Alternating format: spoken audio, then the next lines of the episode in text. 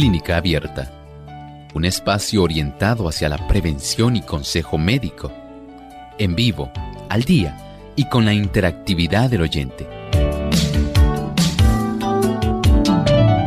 Clínica Abierta, poniendo al doctor a su alcance para un diálogo claro y honesto, porque nos importa su bienestar y salud.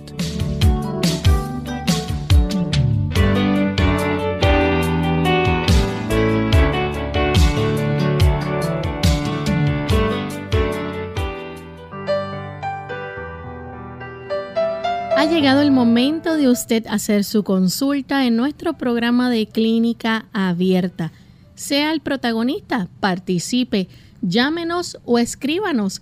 Nuestras líneas telefónicas localmente en Puerto Rico, el 787-303-0101. Para los Estados Unidos, el 1866-920-9765 para llamadas internacionales libre de cargos, el 787 como código de entrada, 282-5990 y 763-7100. Le recordamos también que usted puede participar oprimiendo el símbolo de teléfono desde nuestra página web si cuenta con los buscadores de Google Chrome o Firefox puede hacer su llamada directamente a través de este símbolo. También puede escribirnos su consulta en nuestro chat en vivo durante esta hora. Así que les invitamos a visitar nuestra página web radiosol.org.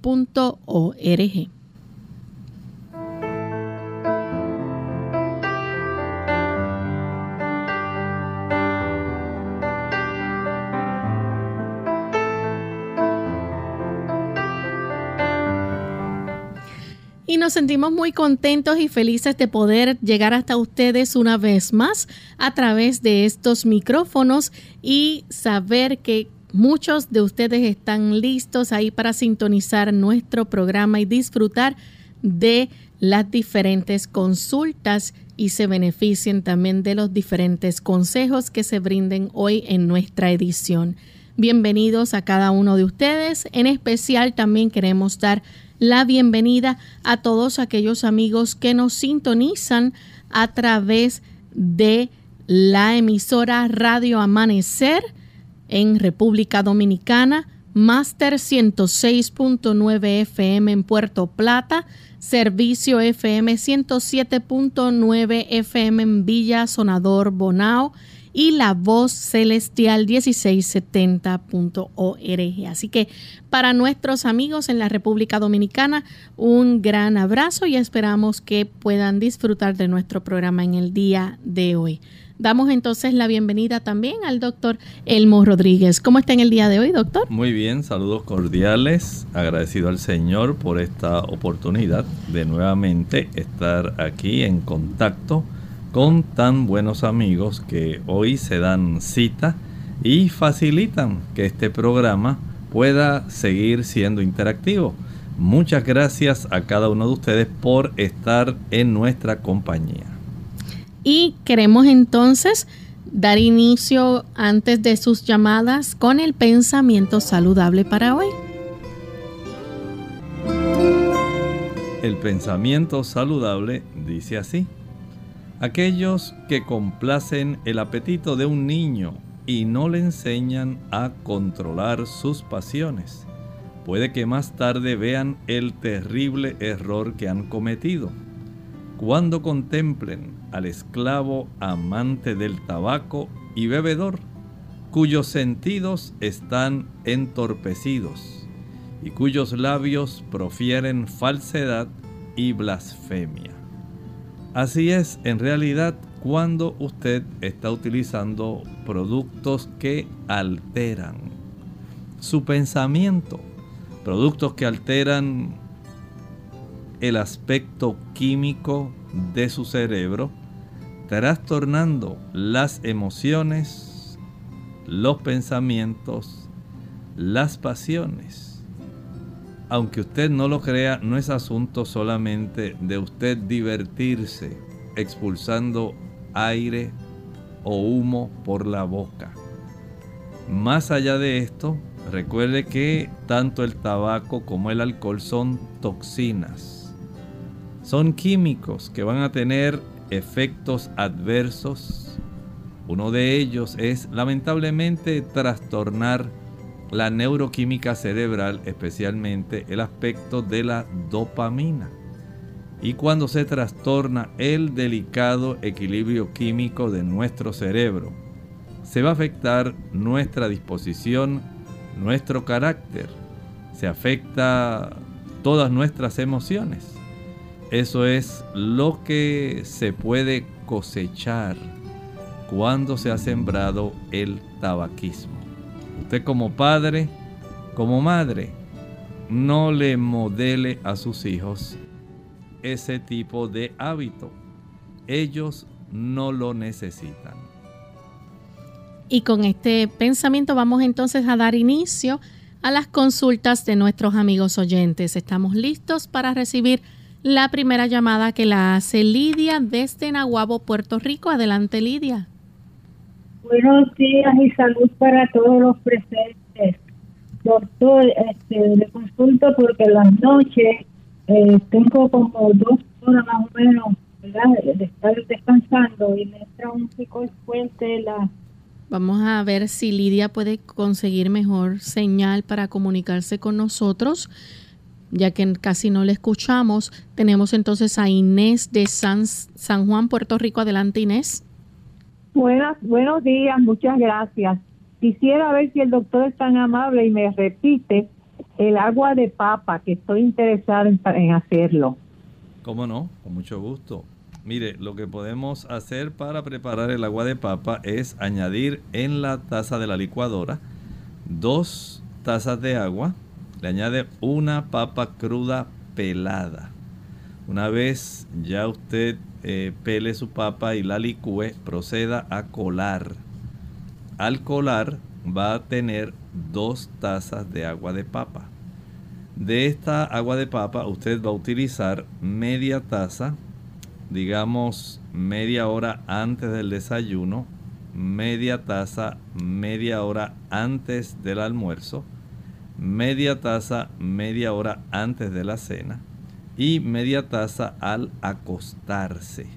De tal manera que usted básicamente puede estar cubierta con este tipo de sustancia tan beneficiosa especialmente para neutralizar la acidez estomacal.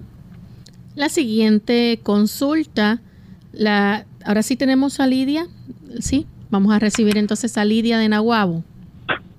Sí, buenos días, Dios les bendiga. Mira, este por las noches siento un picor fuerte más arriba, por ahí donde comienza el cabello, la parte de atrás del cuello. A ver qué me dice el doctor. Lidia, disculpe, ¿qué es lo que siente? un picor en la parte donde comienza el cabello, en, el cuello, atrás. A ver qué me dice. Muchas gracias, Lidia. Mire, en algunas personas en esa zona se desarrolla un tipo de psoriasis. Pero esto hay que verlo, no es solamente porque yo se lo diga. Hay personas que pueden tener alguna situación, digamos, a veces hay pequeños insectos que pueden estar eh, prefiriendo esa zona, que pueden obtenerse y lamentablemente se pueden, digamos, eh, contaminar de una otra persona. Otras personas sencillamente comienzan a tener manifestaciones, digamos, de la sensibilidad de las terminaciones libres de los nervios más superficiales de la piel y da este tipo de situación, especialmente las personas que tienen mayor edad, puede ocurrir esto. Puede haber algún tipo de trastorno con el uso de algún tipo de tinte, con algún tipo de champú o algunas sustancia que usted utiliza para su cabello, fijadores y muchas otras que se pueden utilizar para facilitar que el cabello luzca más hermoso. Pudiera ser que también el área eh, se esté irritando A veces los cepillos y los peines hay que lavarlos muy bien para que ellos puedan también facilitar el que usted tenga un cabello hermoso sin que haya sustancias que puedan irritarle. O sea que hay algunas cosas que pudieran estar incidiendo en esto, no las sabemos.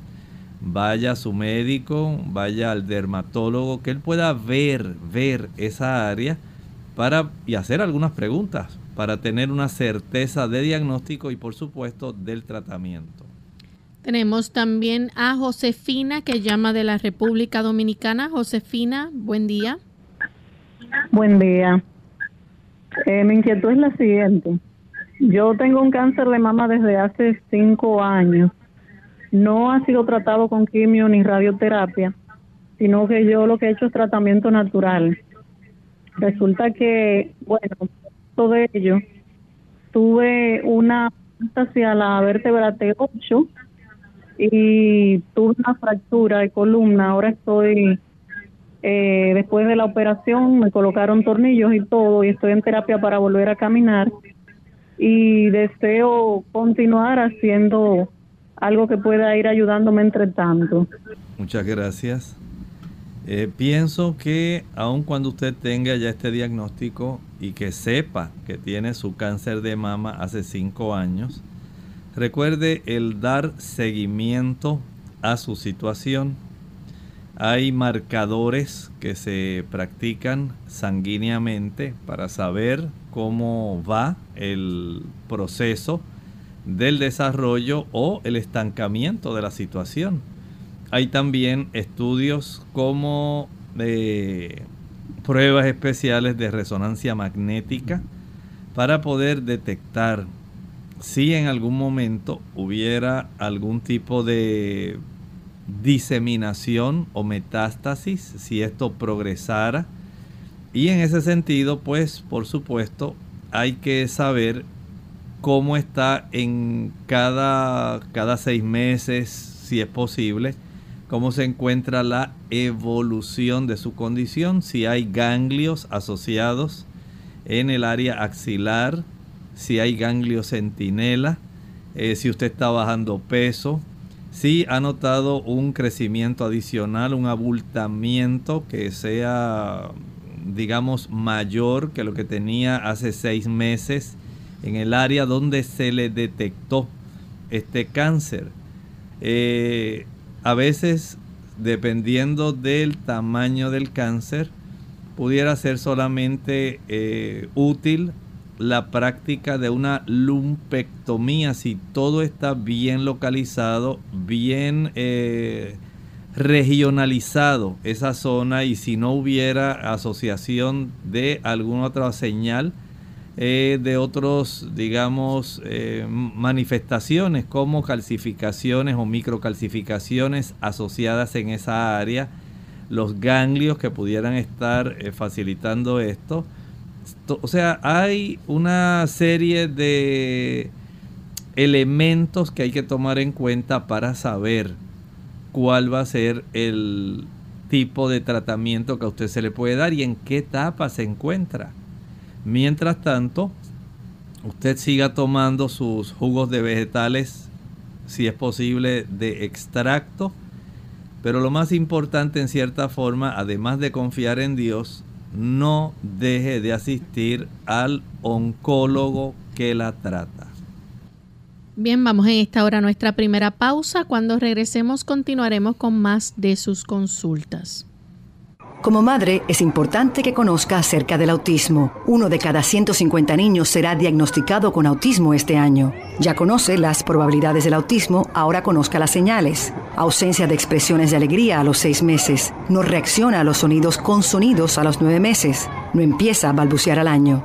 Para conocer otras señales, llame al 1-800-CDC-INFO, un mensaje de Autism Speaks y el Ad Council.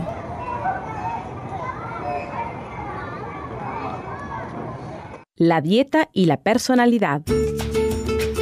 Hola, les habla Gaby Zabalúa Godard en la edición de hoy de Segunda Juventud en la Radio, auspiciada por AARP Cuando visitamos al nutricionista, esperamos que nos dé una dieta que nos libere, como arte de magia, de un exceso de peso. De alguna manera tendremos a imaginar que existe un régimen milagroso capaz de quitar las libras de más de mínimo esfuerzo. En función de nuestra personalidad o estilo de vida, se puede armar una dieta sana que se adapte a nuestras necesidades. Así como no tiene sentido poner gasolina en el coche cuando no va a ser utilizado, no hay necesidad de atiborrar nuestro cuerpo de calorías cuando va a tener poco movimiento. Como comer bien significa quitar la comida chatarra del menú, siempre resulta fácil aconsejar que no consumir en vez de ayudar a elegir cómo alimentarse. Debido a que no todos somos iguales, hay muchas formas de comer que pueden ser saludables o perjudiciales. Tenemos como ejemplo el caso de los productos lácteos. Algunas personas no tienen el menor inconveniente al consumirlos, mientras otras presentan serias reacciones alérgicas. Ejemplos similares podrían aplicarse para los grupos alimenticios. Lo esencial es evaluar la dieta y ver si está funcionando adecuadamente. Al ajustar tu dieta y comer según tus actividades, tu sistema metabólico funcionará mejor. El patrocinio de AARP hace posible nuestro programa. Para más información, visite www.aarpsegundajuventud.org.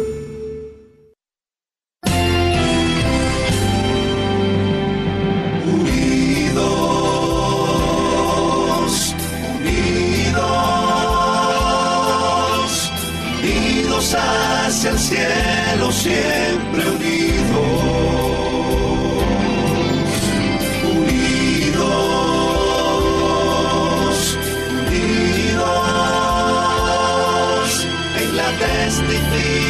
Testificación de la verdad,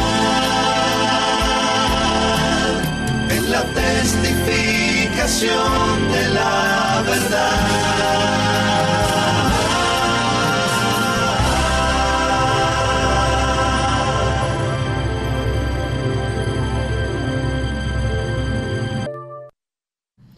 Y ya estamos de vuelta en Clínica Abierta, amigos, y continuamos contestando sus consultas. En esta ocasión tenemos a Rosa. Ella llama desde Carolina, Puerto Rico. Adelante, Rosa, con la consulta.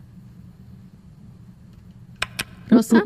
No, ya, ya él está hablando de la vacuna, eso que iba a preguntar. Yo lo estoy mirando y está hablando de la vacuna, gracias. Rosa. Hello. ¿Puede hacer la pregunta? Que la pregunta que iba a hacer era, era de la vacuna, pero que ya está hablando de eso. No me está oyendo, parece. Vamos entonces a continuar con una anónima que llama desde Fajardo. ¿La tenemos en línea? Continuamos entonces con Milagros de Trujillo Alto. Adelante, Milagros. ¿Me escuchan? Sí, la escuchamos. Adelante. Gracias. Eh, doctor, una persona que tenga divertículos, ¿puede comer piña? Gracias.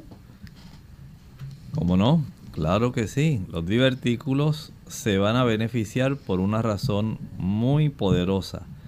La piña es una de las frutas que tiene mayor cantidad de fibra no soluble, celulosa.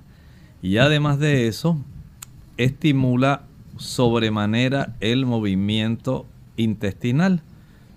Este tipo de problema cuando las personas no pueden mover bien su intestino, que son estreñidas y tienen este tipo de trastornos, es una de las, digamos, es uno de los factores que puede ayudar para que la persona vaya desarrollando esas pequeñas herniaciones que son los divertículos. De tal manera que si usted mastica bien su piña, y es más, usted pudiera hasta consumir diariamente dos, tres rebanadas de piña.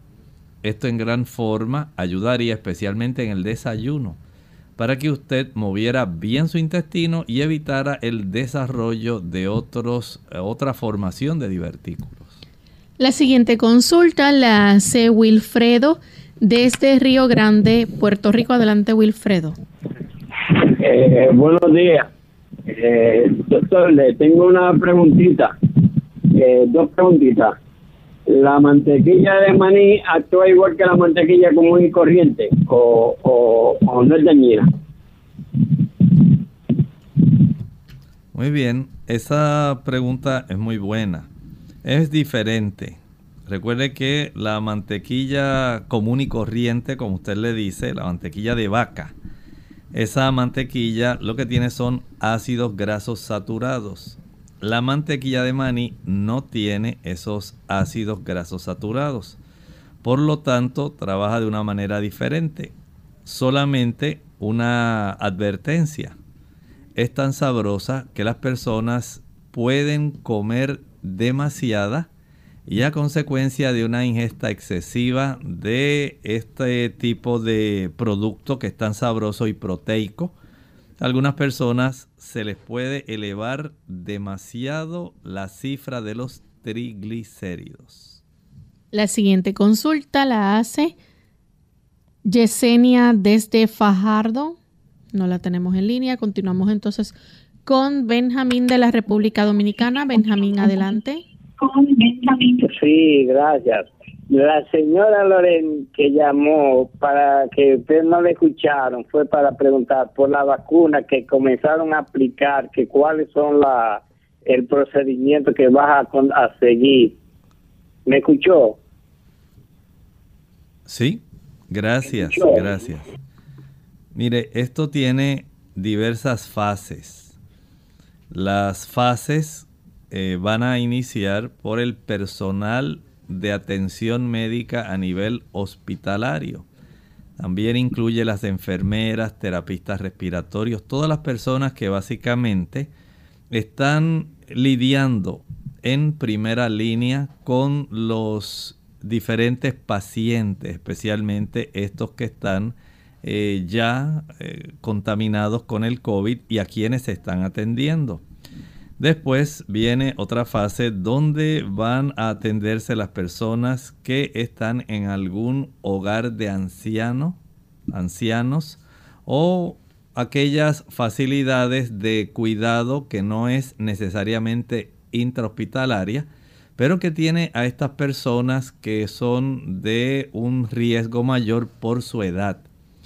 Después de esto tenemos una fase donde van a estar los maestros, el personal básicamente que ofrece servicios públicos. De tal manera que esto que le estoy brindando es básicamente lo que va a estar ocurriendo en los Estados Unidos y así sucesivamente hasta que finalmente los últimos en ser vacunados serán eh, los jóvenes siempre y cuando sean mayores de 16 años.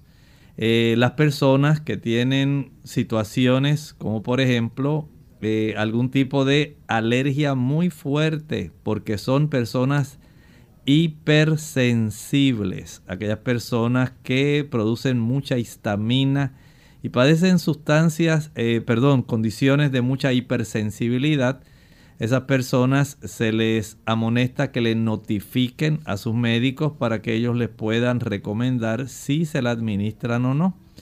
Aquellas personas, eh, las damas que están embarazadas o amamantando, no se les está recomendando que se les pueda administrar.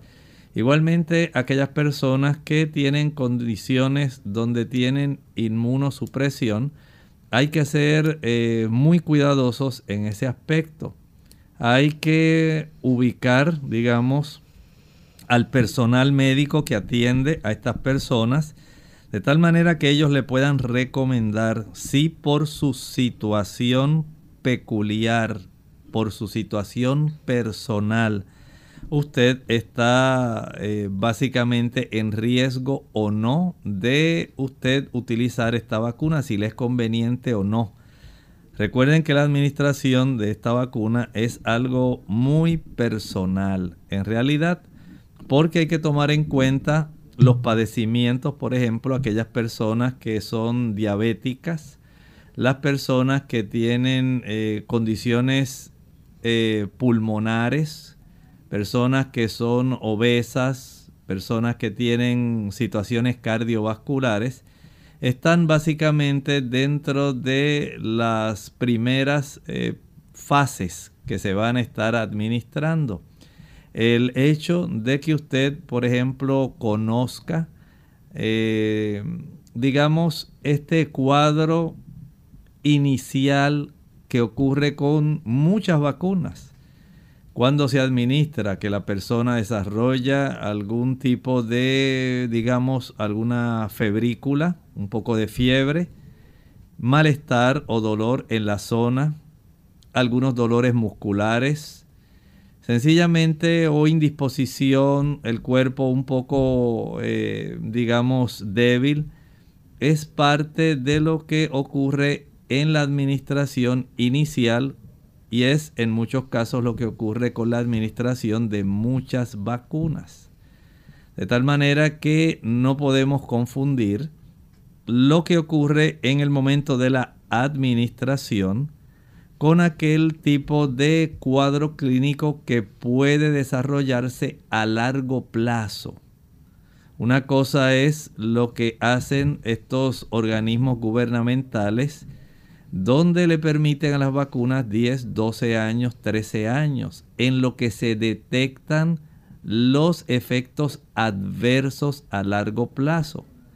Cosa que por el tipo de eh, aceleramiento en la producción y el tratar de atajar este tipo de situación de pandemia, ha logrado que pueda producirse esta vacuna en un corto plazo los síntomas que se están dando son los que ocurren cuando se administra.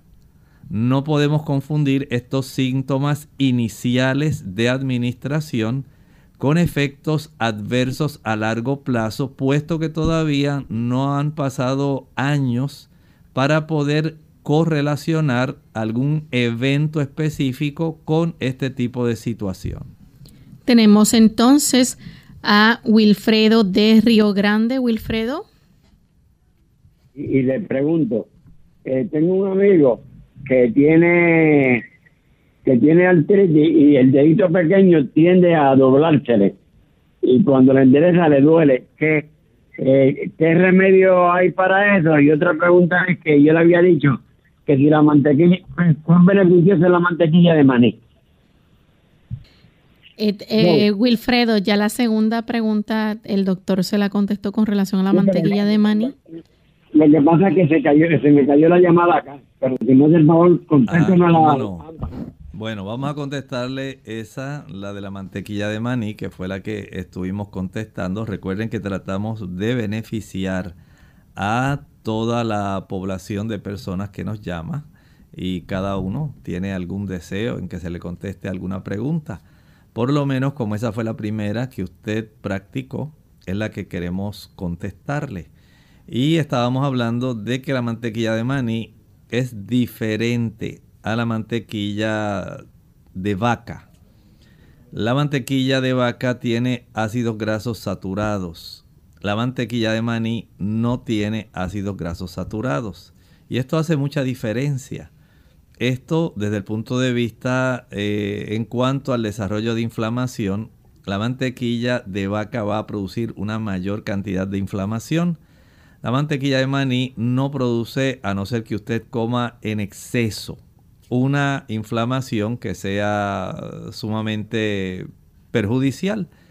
Sin embargo, hay que ser muy cuidadoso porque el sabor de la mantequilla de maní es tan sabroso y la cantidad de proteína que contiene es bastante elevada, de tal manera que en algunas personas ese exceso proteico y el exceso también, el consumo excesivo de ácidos grasos, aunque no sean necesariamente saturados, puede facilitar el desarrollo de una elevación de triglicéridos.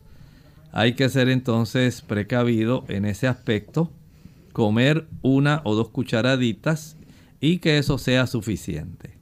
Tenemos entonces a Carmen desde Yauco, Puerto Rico. Adelante, Carmen. Sí, buenos días, doctor. Este, mi pregunta es, un paciente que está diagnosticado con escleroderma y está presentando síntomas de una escleroderma sistemática, eh, ¿qué dieta usted le recomendaría y, para poder bajar la sobreproducción de colágeno? ¿Qué dieta usted nos recomendaría para esto? ¿Cómo no? Le contestamos la del escleroderma. En ese aspecto recuerde que estamos hablando de una condición que se sospecha fuertemente un involucramiento autoinmune. Su cuerpo está afectando su propio cuerpo, su sistema inmunológico está básicamente produciendo áreas de desmielinización y de daño en zonas de la materia blanca del cerebro. A consecuencia de ese daño se afecta mucho la comunicación que facilita, por ejemplo, el mantener una conversación, el caminar adecuadamente y el tener el control de otros aspectos del cuerpo que ahora se ven afectados porque no hay una forma de facilitar de una manera apropiada el tipo de comunicación de órdenes que el cerebro puede brindar hacia la zona de las áreas efectoras musculares principalmente. Y en ese aspecto, la dieta que puedo recomendar para que el asunto no sea peor en lo que el sistema autoinmune va eh, desarrollando una inmunología que sea normal, en lo que se arregla y, e impide que su sistema inmunológico lo ataque a él mismo, es una dieta totalmente vegana. Recuerden que cuando usted consume productos animales, ahí viene un conjunto de sustancias que pueden ser muy perjudiciales para trastornar el sistema general en nuestro organismo y particularmente el sistema inmunológico.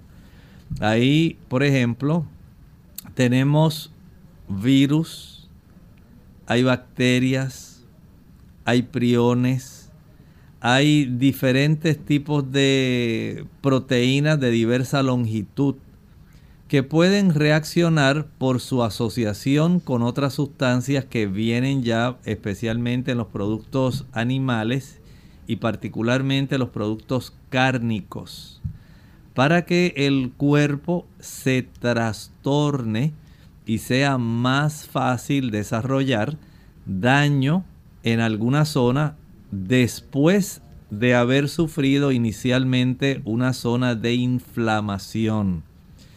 Una vez se desencadena este tipo de actividad inflamatoria, el cuerpo, por virtud de las células blancas defensivas, por virtud de la glía que tenemos en nuestro cerebro y de las otras células de apoyo que se encuentran, va a tener entonces un trastorno donde lamentablemente va a comenzar a sufrir daño.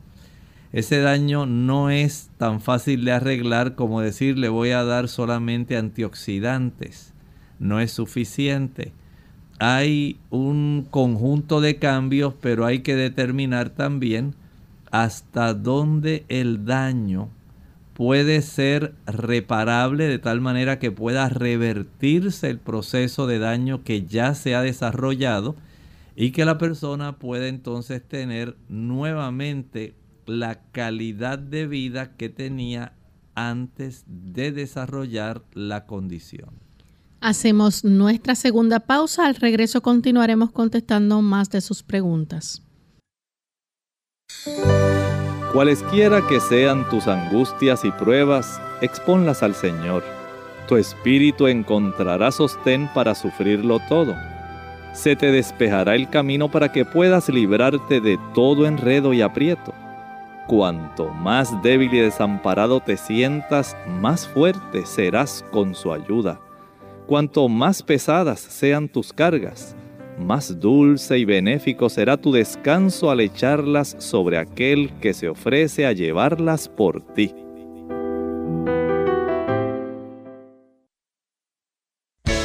Unidos con un propósito, tu bienestar y salud. Es el momento de hacer tu pregunta llamando al 787-303-0101 para Puerto Rico. Estados Unidos 1866-920-9765 y llamadas internacionales al 787-763-7100 o al 787-282-5990. Clínica Abierta, trabajando para ti.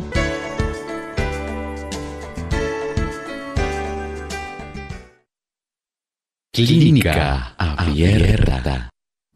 Ya estamos de vuelta en Clínica Abierta, amigos, y continuamos contestando sus consultas. En esta ocasión tenemos a Elizabeth, que llama de la República Dominicana. Adelante, Elizabeth.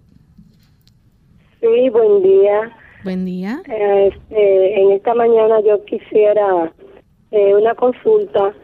Es acerca de eh, mi mamá fue diagnosticada hace cuatro años con una colitis ulcerativa. Entonces, de ahí para acá, ella ha tenido un tratamiento a base de pentasa, pero dentro de esa de ese tratamiento ella siempre cae en crisis, eh, comienza a sangrar y, y le da hasta cólico. Y entonces yo quiero saber qué el doctor me puede decir al respecto. Y otra cosa es que el doctor ahora últimamente él quiere referirla a un tratamiento llamado Infliximab, a ver qué me dice con relación a eso. Eh, y pase un buen, un buen día. Muchas gracias. Mire, eh, este tipo de tratamiento para ayudar a un paciente de colitis ulcerativa no solamente depende de la pentasa. Usted puede tomar el infliximab, puede tomar la pentasa, pero si usted no hace cambios en su estilo de vida, lamentablemente no va a obtener el beneficio total porque ese tipo de tratamiento no va a evitar en cierta forma el que se desarrollen procesos inflamatorios y eventualmente ulceraciones. Por eso es que se llama colitis ulcerativa. Hay inflamación y hay áreas donde se pierde el tejido superficial de tal manera que comienzan a desarrollarse las manifestaciones clínicas peculiares de la colitis ulcerativa.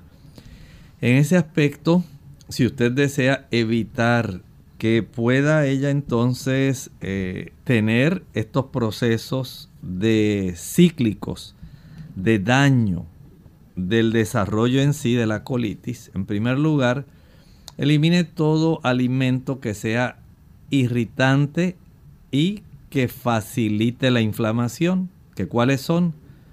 Primero quite todos los alimentos que sean de origen animal. Leche, mantequilla, queso, carne y huevos.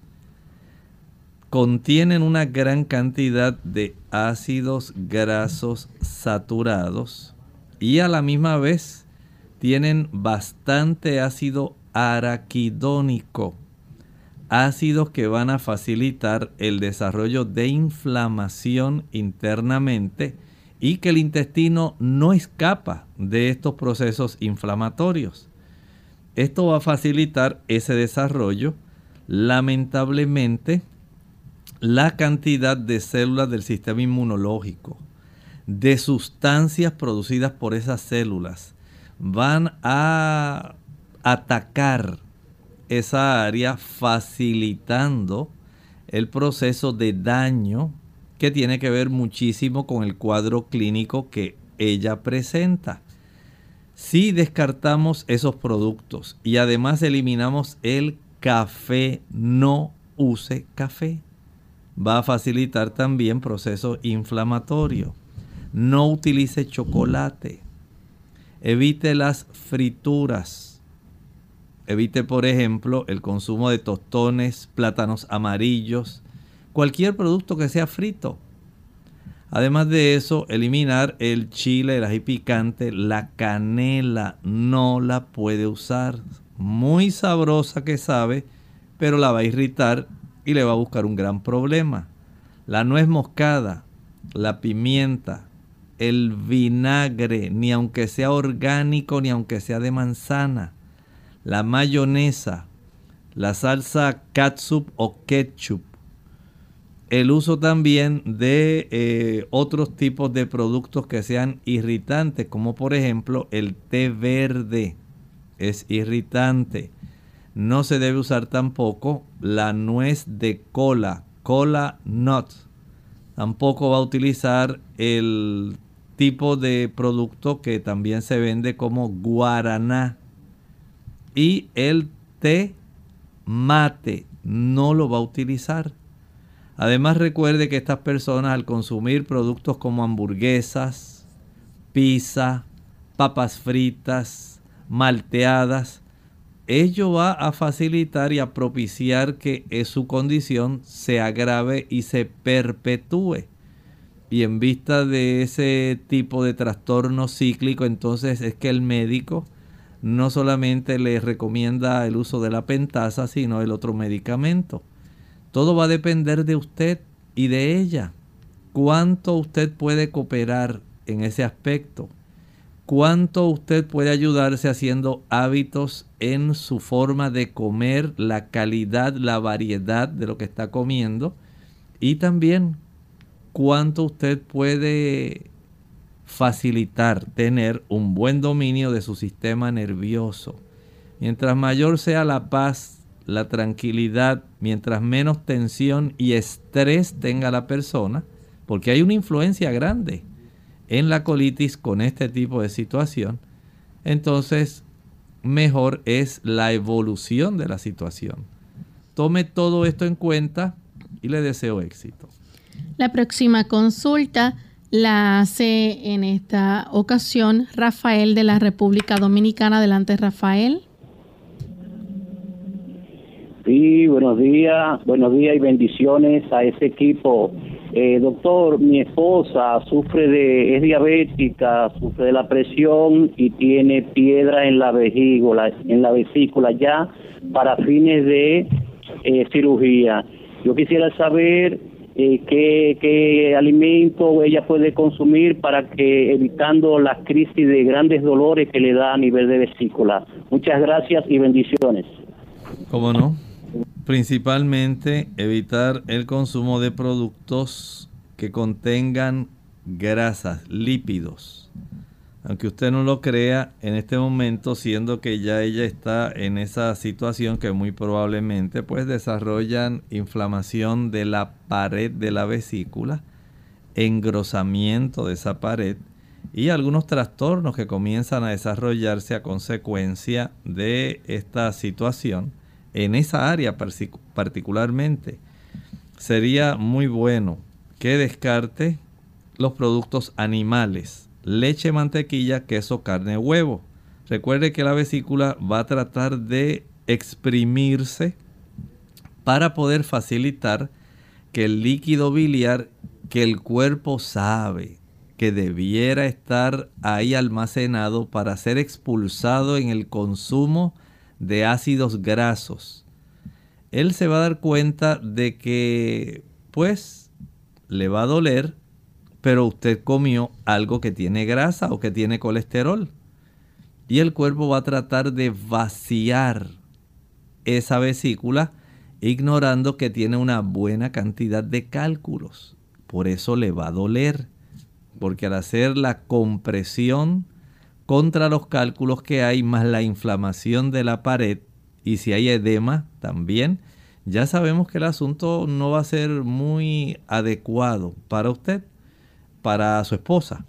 Y desde ese punto de vista, incluso hasta el consumo de almendras, nueces, aguacate, coco, debe prácticamente eliminarse ya ella está tan sensible que lo ideal es, si está a su alcance, no consuma algún producto que desencadene porque aunque sean almendras, aunque sean nueces, aunque sean aguacates, hay ácidos grasos que el cuerpo dice, bueno, hay que ordenar el vaciado de la vesícula para que salgan los líquidos biliares pueda desarrollarse el proceso de emulsificación de las grasas que han entrado, que eso tiene que ocurrir, sean grasas vegetales o grasas animales, para poder ser absorbidas a nivel del intestino. De tal manera que si podemos evitar ese mecanismo, entonces ella puede tener un periodo de tranquilidad sin dolor en lo que se interviene quirúrgicamente.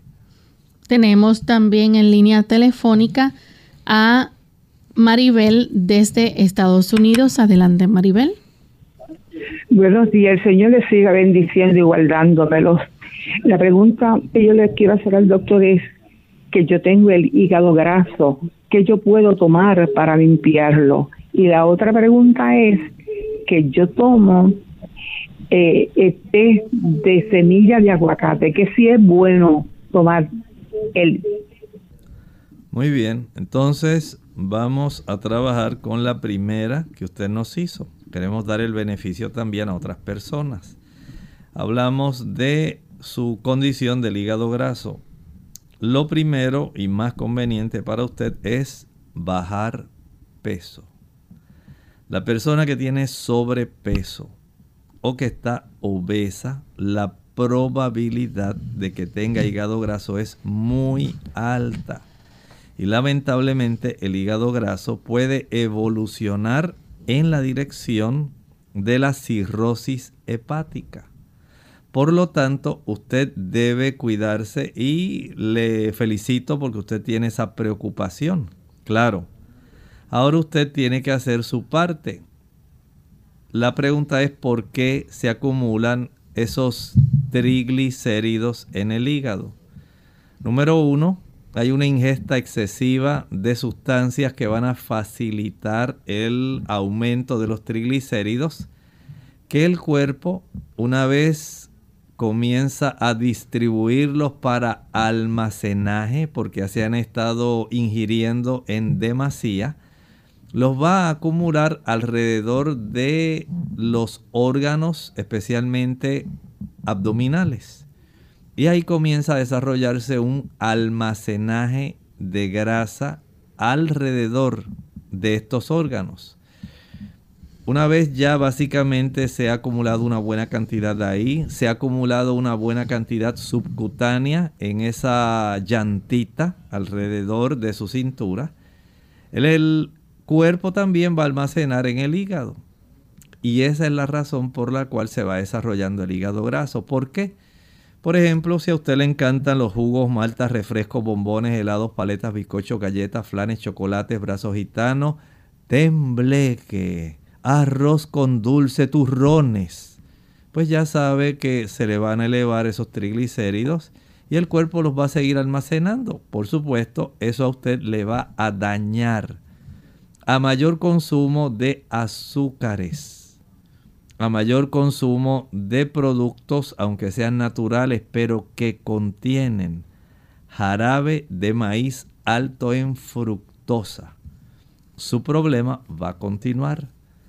Si a usted le encantan las frituras, si usted utiliza mucho aceite para cocinar o para alinear sus ensaladas, usted está facilitando ese aumento de una buena cantidad de triglicéridos en su hígado. Si a usted le gusta la mantequilla de almendra, la mantequilla de cacahuate, la de maní, y usted casi se come la cuarta parte del envase porque está tan rica y tan sabrosa, ya sabe que eso le va a ocurrir. Por lo tanto, Ahora usted tiene que identificando ya sus hábitos de alimentación de lo que he mencionado. Usted comience a evitarlos. Y además comience un plan para bajar peso. Comience a ejercitarse. Todos los días después del desayuno camine media hora. Después del almuerzo camine media hora. Después de la cena camine una hora.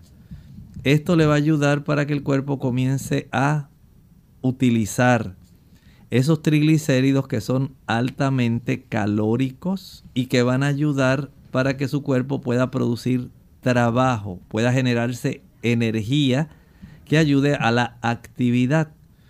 También es útil el consumo de agua de limón. Los frutos cítricos, pero especialmente el limón, ayuda para el metabolismo de las grasas en el hígado. No tiene que tomarlo puro. Por ejemplo, para un litro de agua, estamos hablando cuatro tazas. Básicamente, eh, usted puede exprimir unos 3, 4 limones sin azúcar porque no queremos que contrarreste el efecto. Y tómelo durante el día. No tiene que acabarse el litro completo. Pero usted va a notar que comienza el beneficio y poco a poco, según usted fue acumulando esas, esos triglicéridos en su hígado, poco a poco así también se van utilizando.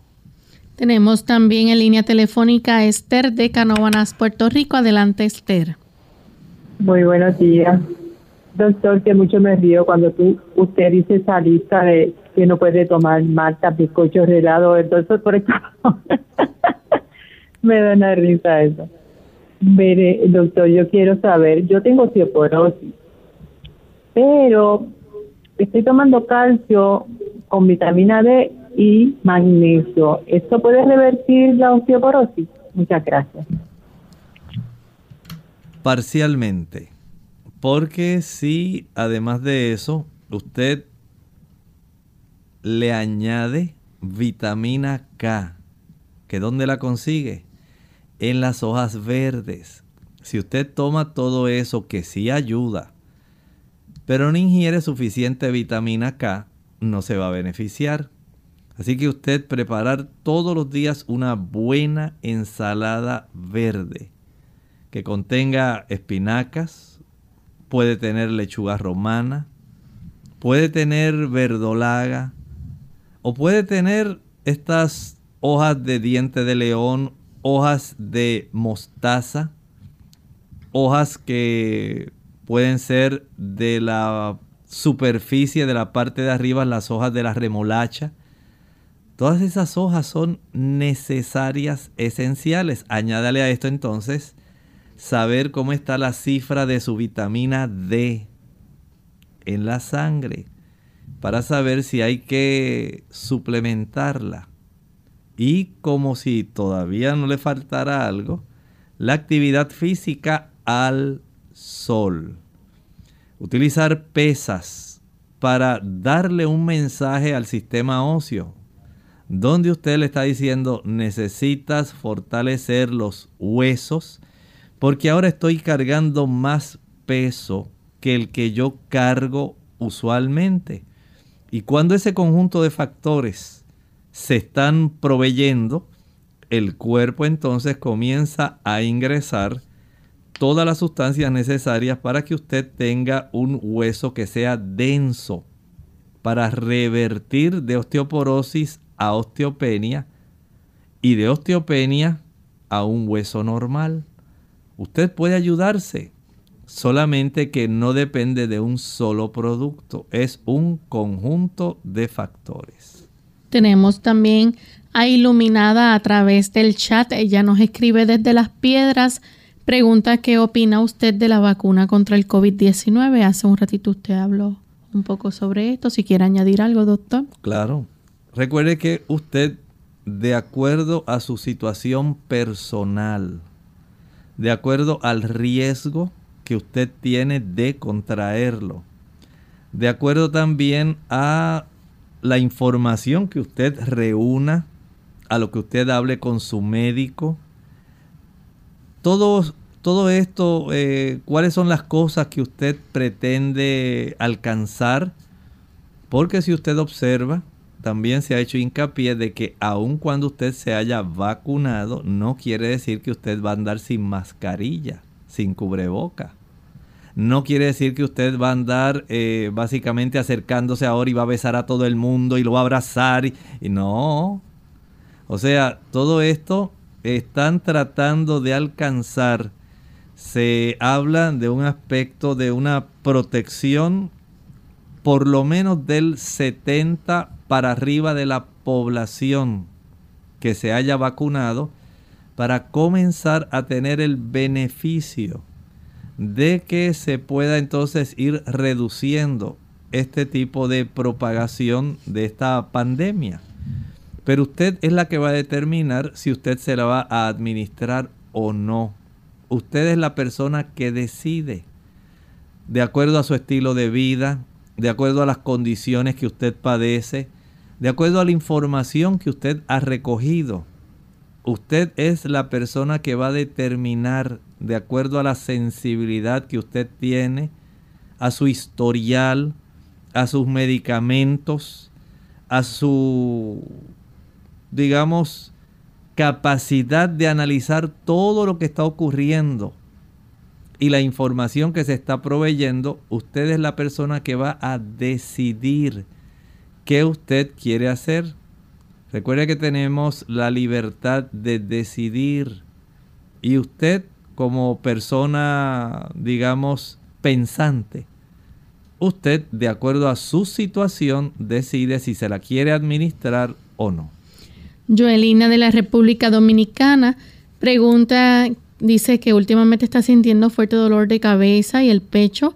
A veces siente que su pecho se comprime y hay momentos en que siente un malestar en su brazo izquierdo. ¿Qué le recomienda? Bueno, le puedo recomendar que usted vaya a practicarse un tipo de reconocimiento con su médico de cabecera o con su cardiólogo. Un electrocardiograma sería un tipo de instrumento útil para determinar si usted está pasando algún tipo de situación que sea isquémica, áreas donde el cuerpo lamentablemente por eh, tener arterias coronarias que se han ido obstruyendo, se le impide al músculo del corazón recibir suficiente sangre oxigenada y nutrida para la actividad incesante del músculo cardíaco. Y esto especialmente en los momentos donde usted tiene que esforzarse más, caminar rápido, correr, subir escaleras, momentos que requieren mucha emotividad, que también pueden producir eh, procesos de espasmo arterial. Esto pudiera ser útil, pero no podemos adivinar hay que ir y practicarse estudios, algún holter, electrocardiograma, ecocardiograma, la entrevista con el médico, todo eso es esencial y no podemos pasar por alto esa necesidad. Bien, ya hemos llegado al final de nuestro programa.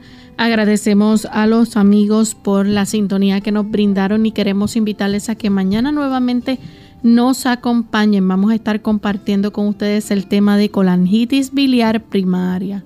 Y finalizamos entonces con el siguiente pensamiento. Recuerde el consejo divino para usted y para mí. Tercera de Juan capítulo 1 versículo 2 nos dice allí, amado, Dios nos ama. Yo deseo que seas prosperado en todas las cosas y que tengas salud, así como prospera tu alma. Nosotros nos despedimos hasta el siguiente programa de Clínica Abierta. Compartieron con mucho cariño el doctor Elmo Rodríguez Sosa y Lorraine Vázquez.